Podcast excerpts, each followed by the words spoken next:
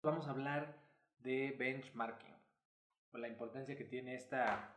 pues esta herramienta, cómo, cómo aprovecharla para una gestión de marca personal y, pues bueno, primero, ¿qué es benchmarking? Vamos a, a definir, Para quien lo escucha por primera vez, eh, pues como tal, el benchmarking es, es una, como lo dije, es una herramienta que nos permite el, el medir, monitorear, investigar sobre nuestra competencia con un objetivo de encontrar puntos de diferenciación y además pues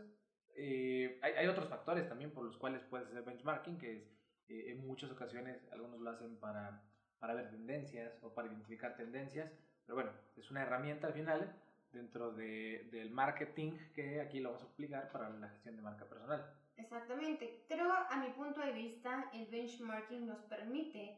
hacer una comparativa de nuestra propuesta al mercado, compararla, analizar qué es lo que otro está eh, proporcionando, qué es lo que nosotros podemos proporcionar y en algunas situaciones nos permite mejorar esa propuesta que ya existe en el mercado o determinar aquello que no se está trabajando y por lo cual a lo mejor nosotros podemos tener esa información y entonces proponerla. Pero eh, para mí esta es una herramienta muy importante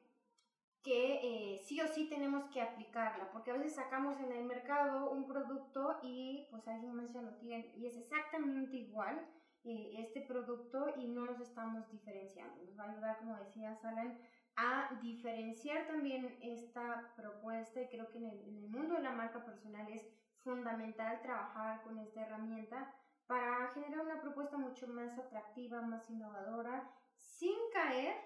sin caer en, en, uno, en la copia y otro, como somos personas, en esa comparativa tóxica dañina que solamente nos haga estar viendo qué hace el otro sin que nosotros estemos realmente trabajando o proponiendo algo interesante. Sí, claro, que, que en muchas ocasiones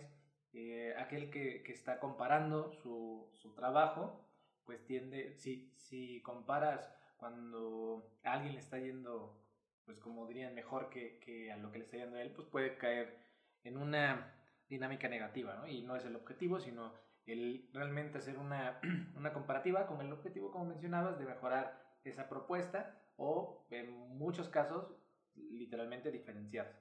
A mí me gusta más la, lo, lo, que estabas comentando, el hecho de poder ver las tendencias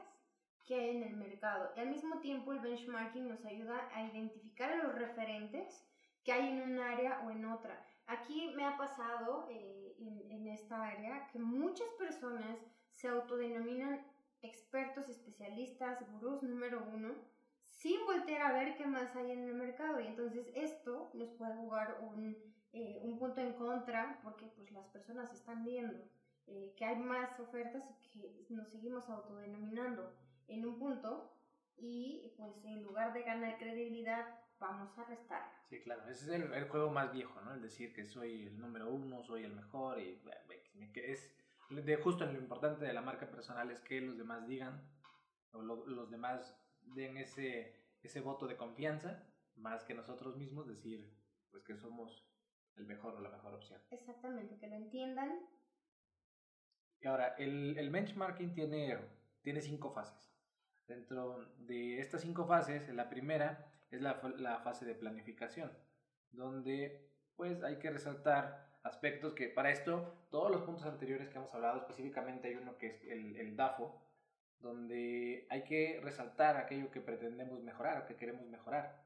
Definir también, pues, hacer una investigación de quiénes son los principales eh, referentes en el área en la que nosotros estemos, para eh, en esa lista, que, donde van a estar estos referentes, pues son aquellos con quienes vamos a estar comparando y definir los objetivos, el éxito que queremos alcanzar. Todo esto en la, en la fase de planificación. Y la segunda, la segunda fase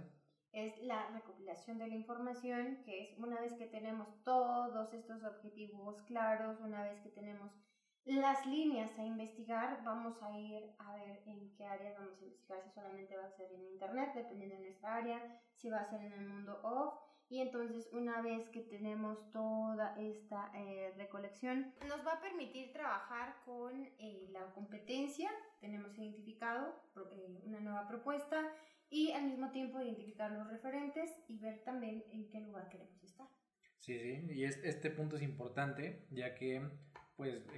es toda la investigación que vamos a hacer donde pues eh, elegiremos cuál es esa información importante para, para, como mencionabas, para poder trabajar y utilizarla justo eh, esto vinculado al tercer punto que es el análisis de esta información donde nosotros definiremos si qué, podemos utilizar y qué podemos aprovechar, cuáles son los puntos que vamos a reforzar y cómo, pues cómo es todo esto que estamos eh, generando llevarlo a la acción. Exactamente, y justo eh, ya en, en, esa acción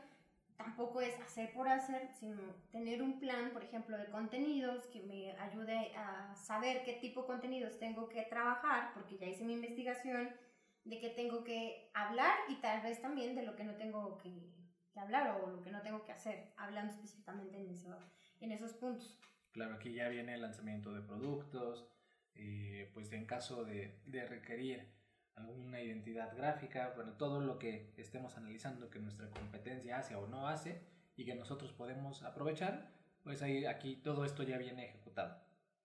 Y por último, pues hay que darle este, esta continuidad al proceso de benchmarking, ya que no se queda nada más hasta que ya estamos ejecutando, sino eh, pues hay que optimizar nuestros recursos, hay que sacar el mayor provecho de lo que estemos realizando y dejar de hacer aquello que no nos funcione, porque esto, como todo en la vida debe ser así, seguir haciendo lo que, lo que nos funciona y dejar de hacer lo que no nos funciona. Y nuevamente empezar un nuevo ciclo, porque una vez que también logramos un objetivo ya con, con toda esta información, tenemos nuevos objetivos que, se, que nos llegan, que se plantean y entonces volver a, a, iniciar este ciclo para investigar nuevas áreas, nuevas oportunidades. Entonces son las cinco fases del proceso de benchmarking que tú puedes aplicar para,